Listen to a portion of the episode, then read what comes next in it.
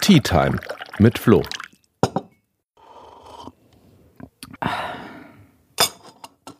Hey ihr Lieben und herzlich willkommen zu einer neuen Tea Time mit Flo. Meine Tasse Ember Oolong Tee steht schon bereit und ich freue mich auf 20 Minuten mit euch. Kurzer Hinweis vorneweg, mein Teevorrat neigt sich dem Ende. Wenn ihr also einen guten Tipp habt, welchen Tee ich unbedingt probieren sollte, dann schreibt mir doch eine kurze Nachricht. Ich freue mich drauf. Jetzt aber zum eigentlichen Thema dieser Podcast-Folge. Heute geht es mal wieder um Impfungen. Das ist ja was, womit ich mich schon sehr viel beschäftigt habe. Zusammen mit meinem Kollegen im Landtag, Andreas Grahl, dem gesundheitspolitischen Sprecher, habe ich unter anderem eine kleine Aufklärungstour gemacht bei der wir versucht haben, den Menschen zu erklären, was sind Impfungen überhaupt, wie funktionieren die, wie werden Impfstoffe zugelassen, um möglichst viele dafür zu gewinnen, sich auch impfen zu lassen. Denn eine Sache, die fehlt im Moment zweifelsohne und das ist eine vernünftige Informationskampagne und eine klare Kommunikation. Das wird besonders wichtig, wenn dann vielleicht ungefähr ab Juni die Prioritätsgruppen aufgehoben werden, weil die Hauptprioritäten durch sind und es dann darum geht, wirklich möglichst viele Leute dazu zu bewegen, sich impfen zu lassen. Klar, im Moment läuft die Impfkampagne bei uns nicht so gut. Aber, seien wir doch mal ehrlich, das ist Jammern auf ziemlich hohem Niveau. Denn wir vergleichen uns dabei immer ja nur mit Ländern wie Großbritannien oder den USA. Aber eigentlich müssten wir auf die ganze Welt schauen und gucken, wie sieht es denn global mit dem Fortschritt beim Thema Impfen aus. Wenn wir das machen, dann stellen wir leider fest, dass die Lage ziemlich desaströs ist. Während äh, wir hier 7% der Bevölkerung schon ganz geimpft und 20% der Bevölkerung einfach geimpft haben und viele das als wenig empfinden, ist das im Vergleich zur globalen Perspektive richtig, richtig viel. Denn 75% aller Impfungen gehen auf das Konto von nur 10 Ländern. Vorneweg Israel, das Vereinigte Königreich, Chile, die USA, Ungarn, Serbien, dann eine Reihe von EU-Staaten. Und in 20 Ländern auf der Welt, da wurde noch keine einzige Dose Impfstoff verteilt. Und die meisten davon liegen, wenig überraschend, in Afrika. Nur 1,7 Prozent der weltweiten Corona-Impfungen haben bisher dort stattgefunden. Und das bei einem Kontinent, der 1,2 Milliarden Einwohnerinnen hat. Das ist mehr als doppelt so viel wie die Europäische Union. Und ich finde, UN-Generalsekretär Antonio Guterres hat recht, wenn er sagt, die Pandemie ist ein Test für den Multilateralismus, wie sehr wir auf unserer Welt zusammenstehen und gemeinsam handeln und bislang hat man diesen Test nicht bestanden.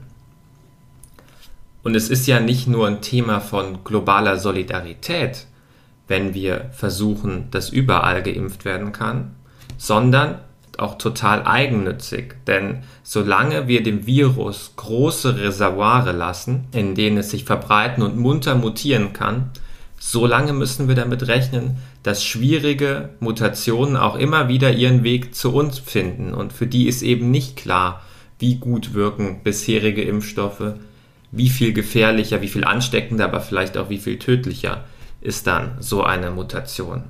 Wenn wir das verhindern wollen, dann müssen wir wirklich global die Impfkampagne zum Laufen bringen. Dafür gibt es ein wichtiges Instrument und das ist die COVAX-Initiative. Das ist eine Initiative, die wurde von der Weltgesundheitsorganisation WHO und der globalen Impfallianz Gavi ins Leben gerufen und der gehören fast alle UN-Mitglieder und auch viele internationale Organisationen an. Die Hauptaufgabe dieser Initiative ist es, Impfdosen zu kaufen und an die Staaten zu verteilen, die sich von selbst die Impfung ihrer Bevölkerung nicht leisten können. Das Ziel dahinter ist klar, wir wollen eine faire und schnelle Verteilung des Impfstoffs auf alle in der Länder in der Welt und zwar unabhängig davon, wie reich sie sind, wie viel Kaufkraft ihre Bürgerinnen haben. Bis Anfang April hat ähm, die Initiative 20 Länder auf der Welt erstmals bedient. Und die EU engagiert sich im Moment mit ungefähr einer Milliarde Euro, um den Ankauf von Impfstoffdosen zu unterstützen. Aber die Initiative ist trotzdem unterfinanziert. Und das ist auch schon eines ihrer Hauptprobleme. Laut Ärzte ohne Grenzen wären mindestens weitere 5 Milliarden Euro nötig, um ausreichend Impfstoff beschaffen zu können. Aber den gibt es halt auch gar nicht. Die COVAX-Initiative ist gerade massiv in Lieferschwierigkeiten, weil sie einfach keinen Impfstoff mehr bekommt. Die Hersteller sind ausverkauft, vor allem durch Deals mit den reichen Ländern, mit der Europäischen Union, mit Nordamerika und können deswegen kaum Impfstoff an COVAX liefern und dann kann COVAX natürlich auch keinen Impfstoff an ärmere Länder verteilen. Da nützt dann alles Geld nichts, das man hat. Und während sich also die reicheren Länder um den Impfstoff streiten, schauen die ärmeren Staaten in die Röhre. Und selbst wenn dann ärmere Staaten versuchen, mit Herstellern zu verhandeln, um noch Impfstoff zu bekommen, dann müssen sie sehr oft horrende Summen bezahlen. Südafrika zahlt zum Beispiel zweieinhalbmal so viel für die Dose AstraZeneca wie die Europäische Union. Und das kann nicht fair sein. Der springende Punkt ist, wenn wir eine COVAX-Initiative haben, die zu wenig Geld hat und die keinen Impfstoff bekommt, weil es keinen zu bekommen gibt, der ist ausverkauft, dann brauchen wir erstmal mehr Impfstoff, der muss produziert werden. Und da sind wir bei dem spannenden Thema, wie wir die globale Impfstoffproduktion ankurbeln können und wer auf diesem globalen Markt eigentlich noch so mitmischt. Zwei Akteure, die sich gerade hervortun, sind Russland und China. Die haben beide eigene Impfstoffe entwickelt und nutzen natürlich die Gunst der Stunde, um diese Impfstoffe zu vermarkten, damit aber auch gleichzeitig Zweifel an der EU, Zweifel an der COVAX-Initiative zu säen und ihren Einfluss auszubauen, andere Länder entsprechend in Abhängigkeiten und gegebenenfalls auch wirtschaftliche Abhängigkeit zu bringen. All diese Impfstoffe aus Russland und China sind bisher in der EU nicht zugelassen. Trotzdem haben einzelne Länder wie zum Beispiel Ungarn eine Notzulassung für den russischen Impfstoff erlassen, davon auch schon Dosen bestellt und verimpft. Das ist schwierig, weil das stellt natürlich die Handlungsfähigkeit der EU in Frage, aber auch die außenpolitische Handlungsfähigkeit und die außenpolitischen Möglichkeiten. In der Slowakei gab es sogar schon einen Skandal zu dem russischen Impfstoff, weil der, der an die Slowakei geliefert wurde, offensichtlich nicht der Qualität und den Kriterien entsprochen hat, die ursprünglich im Vertrag versprochen worden sind. Eine europäische Zulassung für den russischen Impfstoff gibt es immer noch nicht. Warum machen Länder das, sich dann da auf einmal in eine Abhängigkeit zu begeben? Naja, die Lage drängt. Und da müssen wir gar nicht bis nach Afrika schauen, sondern da reicht eigentlich auch schon ein Blick auf den Balkan, also zu unseren europäischen Nachbarn. Äh, da sehen wir sehr hohe Todesraten. Da sehen wir, dass Impfstoff von COVAX bzw. EU-Lieferungen ausbleiben. Und da sehen wir dann in der Folge natürlich, dass diese Länder entsprechend mit Russland und China Verträge schließen. Aber auch innerhalb der EU passiert das. Und zwar in Bayern. Was werdet ihr jetzt sagen? In Bayern? Ja. Die bayerische Staatsregierung hat mehr oder weniger eigenmächtigen Vorvertrag über zweieinhalb Millionen Impfdosen Sputnik abgeschlossen und die bestellt. Wo die jetzt erstmal produziert werden sollen, ist unklar. Irgendwann soll dann in Bayern produziert werden. Ob das mit dem Produktionsstart in dem Werk in Illertissen so klappt, ist auch nicht klar. Fehlen noch Genehmigungen. Und äh, ich persönlich finde, dieser bayerische Sonderweg ist sehr problematisch. Warum? Natürlich ist das Ziel nachvollziehbar, möglichst vielen Bürgerinnen und Bürgern möglichst schnell einen Impfstoff zukommen zu lassen. Aber wir haben es nun mal mit einem Impfstoff zu tun hier aus Russland, der ist nicht zugelassen in der EU. Wann er zugelassen wird, ist unklar. Die Datenlage ist nicht komplett veröffentlicht und in den Daten, die öffentlich sind, haben viele namhafte Wissenschaftlerinnen schon mehrfach auf Ungereimtheiten aufmerksam gemacht. Da ist es zum Beispiel so, dass erstaunlich oft Messwerte zu Antikörpern in den Testgruppen gleich sind. Das ist sehr unwahrscheinlich, weil wir Menschen sind nun mal individuell und reagieren alle ein bisschen anders auf Impfungen. Das müsste eigentlich zu besser verteilten Messwerten führen. All das unterstützt jetzt nicht unbedingt das Vertrauen in diesen Impfstoff.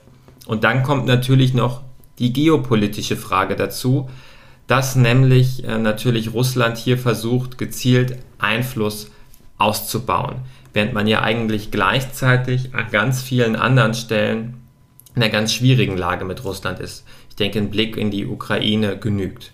Bedeutet für mich, Bayern sollte dringend diesen Vorvertrag kündigen und darauf vertrauen und sich dafür einsetzen, dass wir innerhalb der EU und innerhalb Deutschlands diese Impfstoffbeschaffung weiterhin organisieren. Und was ich finde, das gar nicht geht, ist, wenn man dieses Thema versucht zu nutzen oder versucht hat zu nutzen, um sich ein bisschen stärker zu profilieren, gerade als in den Unionsparteien über die K-Frage gestritten worden ist. Was können wir angesichts dieser schwierigen Lage denn jetzt eigentlich tun, um die Impfstoffproduktion anzukurbeln und um auch global ärmeren Staaten Impfstoff zukommen zu lassen? Ich habe dazu einen Antrag gestellt im Bayerischen Landtag, wo ich alle wichtigen Maßnahmen nochmal so ein bisschen zusammengefasst habe. Erstens ganz klar die COVAX-Initiative stärken. Das heißt, die braucht endlich mehr Geld. Das ist ganz wichtig, weil sie ist massiv unterfinanziert. Dann kann Bayern ähm, das Wissen teilen und weitergeben, vor allem auch an unsere Partnerländer, was wir bisher in Sachen Impflogistik manchmal auch ein bisschen schmerzhaft aufgebaut haben. Ein weiterer wichtiger Punkt ist, dass wir die Produktion ankurbeln. Ja? Und das bedeutet, dass wir darüber sprechen müssen, mehr Lizenzen zu vergeben und auch die Patente für die Impfstoffe auszusetzen.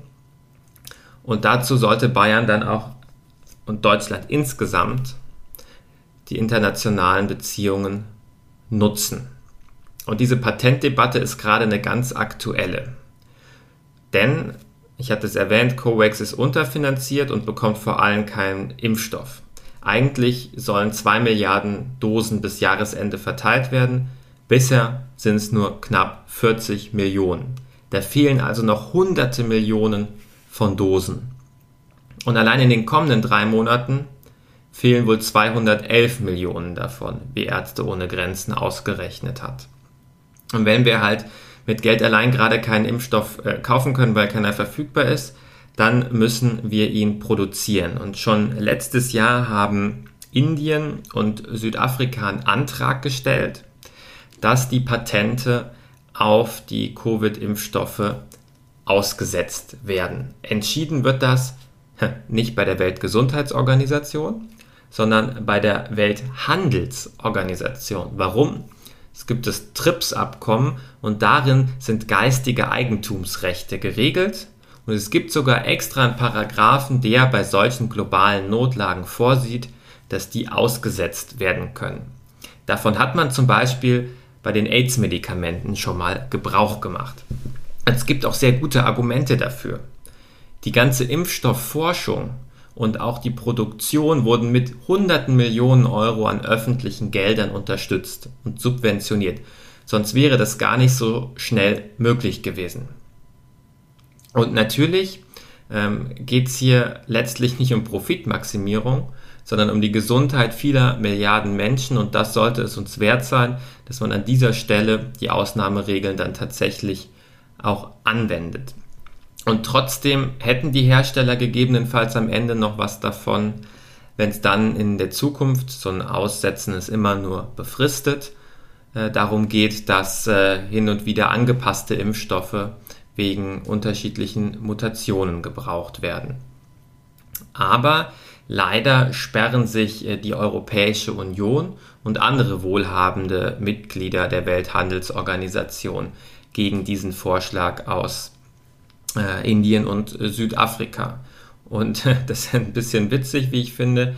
Der einzige europäische Staat, der die Aufhebung gerade, also der, der Eigentumsrechte für einen befristeten Zeitraum unterstützt, ist der Vatikan. Alle anderen europäischen Staaten sind dagegen.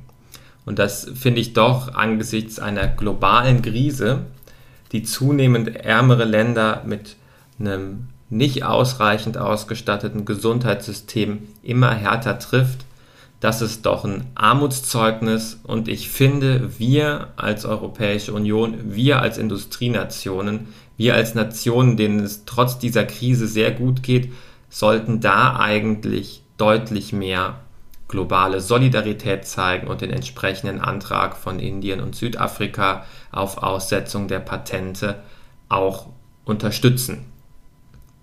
Denn je länger es dauert, bis wir die Produktion ausweiten, desto länger dauert es auch, bis am Ende Impfstoff geliefert werden kann und desto länger dauert es, bis wir die Pandemie global überwunden haben und damit auch für uns wieder ein geregelteres Leben haben können, wieder Freiheiten genießen können, die wir gerade einschränken müssen, um andere und deren Gesundheit zu schützen.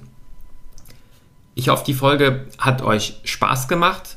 Ich denke, es ist immer wieder ganz wichtig, dass wir nicht nur auf uns selber schauen, sondern auch darauf, ja, was los ist in der Welt, wie es den Menschen in anderen Ländern geht. Wenn ihr Ideen oder Vorschläge für künftige Folgen habt, meldet euch gerne bei mir. Ich freue mich drauf. Bis zum nächsten Mal.